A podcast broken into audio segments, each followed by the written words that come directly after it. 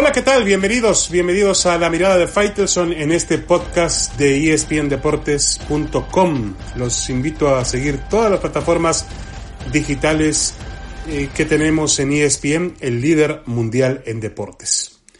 Bueno, el tema de México cuando no parecía haber tema es la decisión que ha tomado el fútbol mexicano de desaparecer la división de ascenso. Es decir, lo que hace el fútbol mexicano es copiar el modelo de Estados Unidos y se juega sin descenso, sin ascenso, por los próximos seis años, seis años, y yo creo que esta medida podría ser definitiva, atención con esto, y se copia el modelo, insisto, de Estados Unidos para generar una liga de desarrollo que más que desarrollar futbolistas, lo que va a desarrollar son plazas que estén en condiciones luego de adquirir una franquicia en la máxima división. Como hace en Estados Unidos, Liga de Desarrollo, va eh, de pronto eh, justificándose la presencia de una plaza como Las Vegas, va creciendo, va mostrando que tiene estadio, que tiene estructura, infraestructura, y de pronto le hacen comprar una plaza en la Major League Soccer. Lo mismo va a suceder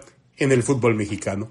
El aniquilamiento, no se me ocurre otra forma de llamarle, de la Liga de Ascenso se ha formalizado esta semana en el fútbol mexicano, pero en realidad se ha gestado ya desde hace muchos años con un abandono económico y deportivo de la liga. Puede que la situación de emergencia que estamos viviendo haya acelerado las cosas. Era, sin embargo, un tema que algunos de los clubes de la primera división impulsaban poderosamente. La Liga de Ascenso había comenzado con 14 organizaciones en el verano pasado. Dos no iniciaron este año el torneo, el torneo de clausura. Colima, por la muerte de su fundador y dueño Jimmy Goldschmidt, y la Universidad Autónoma del Estado de México, objetando problemas de índole económico. Quedaban 12 equipos, de los cuales tres no tienen derecho al ascenso por el tema de la multipropiedad. Ni Culiacán, ni Zacatecas, ni Tampico lo pueden hacer. Bueno, sí lo pueden hacer, pero ahora los eh, dirigentes del fútbol mexicano se han puesto como automedida que se pueden ser dueños de dos equipos, pero nunca de tres. Ya tres es una exageración, dicen ellos, supongo que piensan ellos.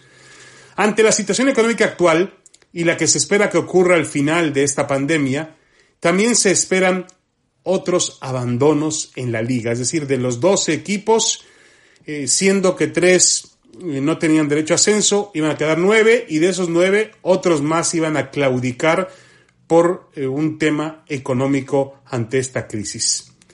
La primera división vio como lenta y dramáticamente ocurría esa descomposición del fútbol de ascenso. Se quedó cruzada de brazos hasta que ya no existía ningún remedio. Me dice un, un dueño de equipo del fútbol mexicano que no hay muchos empresarios que quieran arriesgar su dinero en el fútbol, que mucha gente habla, pero cuando hay que poner dinero, cuando hay que poner la plata en el fútbol, no lo hacen y obviamente eh, acude a dos empresarios importantes en México que en los últimos tiempos se retiraron del fútbol. Uno de ellos, Carlos Slim, ni más ni menos, tenía acciones en León y decidió retirarse del fútbol. Y el otro, la familia Vázquez que era dueña del Querétaro y decidió vendérselo al Grupo Caliente. El fútbol mexicano ha desaparecido en plena pandemia el ascenso y el descenso. A partir de la siguiente temporada y por lo menos en los siguientes seis años, se tratará de llegar a 20 clubes promoviendo a las mejores plazas a partir de una liga cuyo primer nombre es Liga de Desarrollo, pero que podría cambiar en las próximas horas. A los clubes que ya existen, los pocos que quedan del ascenso, se agregarán las filiales de los equipos de primera división y ese circuito servirá para encontrar compradores de plaza para la máxima división. Ya lo decía yo, el modelo estadounidense aplicado directamente al fútbol mexicano, cotizar, revalorizar franquicias y jugar sin el temor de perder la categoría. El peligro de ello se conoce perfectamente, la mediocridad. La cultura, la idiosincrasia mexicana es diferente a la de los estadounidenses. Veremos si los equipos, los futbolistas, los entrenadores, los directivos y hasta el periodismo mantienen el mismo sentido competitivo o de interés en una liga en la que te puedes relajar, y donde no tendrás un castigo futbolístico tan trágico como significaría perder la categoría. Te puedes tirar a la hamaca y no pasa nada. No deja de llamar la atención la forma en la que se administra o se maneja el fútbol en México. Más aún cuando algunos de sus porristas se han atrevido durante la semana a colocar a la Liga MX como una de las 10 mejores del mundo. ¿Con qué cara? Por favor, por Dios. Todas las ligas del mundo se entienden que el fútbol se juega por categorías, se sube, se baja, se mantiene, se gana, se sufre, se goza, se llora. Así es el fútbol. Hoy hemos visto cómo se atenta contra la esencia misma del juego y cómo nuestros brillantes, entre comillas, directivos han decidido, fieles a su costumbre, proteger intereses de unos cuantos y jugar siempre bajo la manipulación de las reglas que mejor les convienen. Así de simple. Una pausa y regresamos. Tenemos más en la mirada de Faitelson en este podcast de espndeportes.com. Volvemos.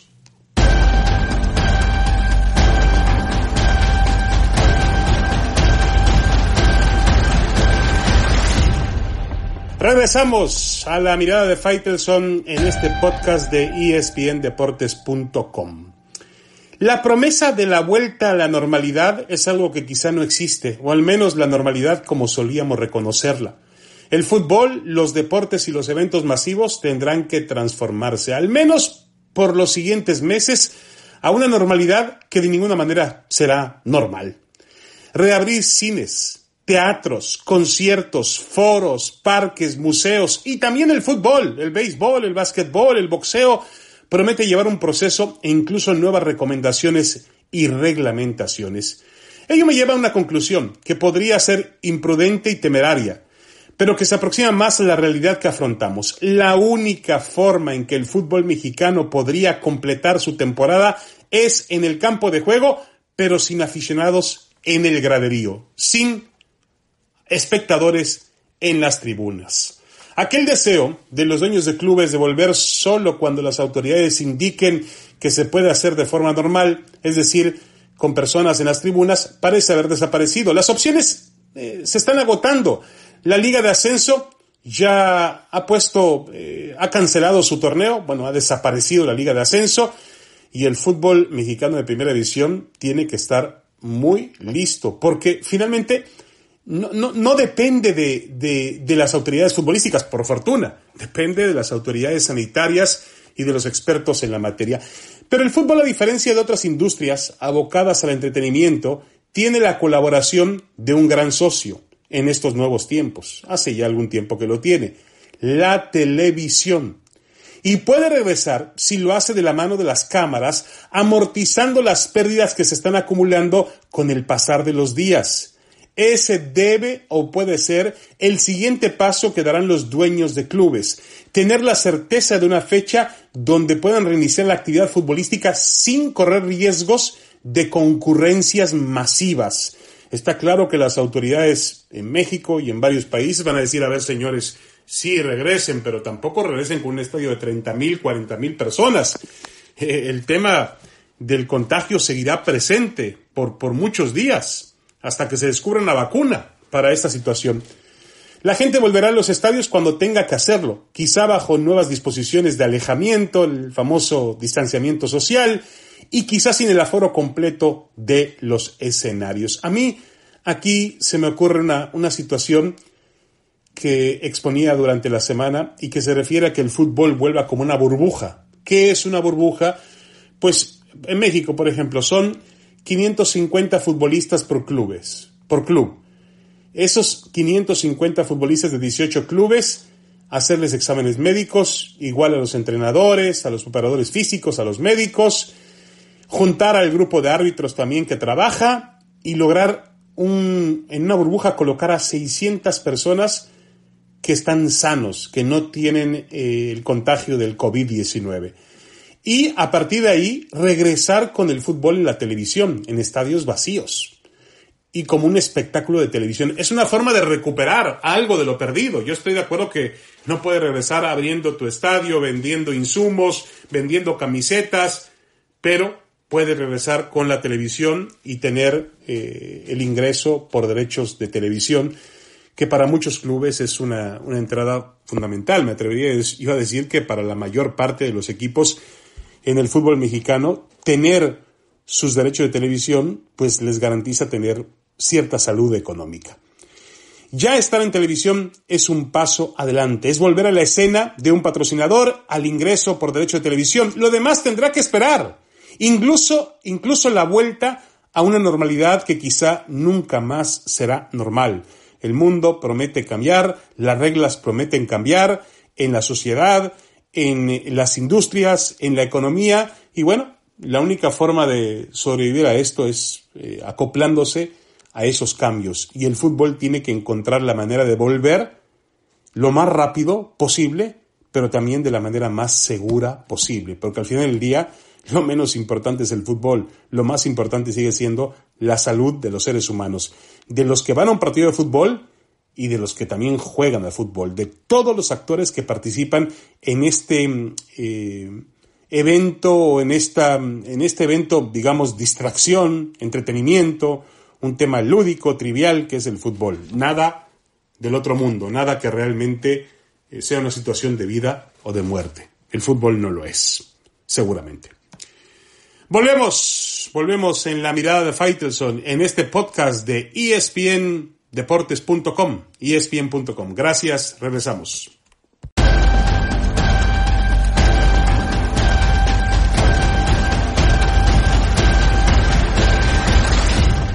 Saludos nuevamente, saludos de regreso en esta mirada de Faitelson en espn.com.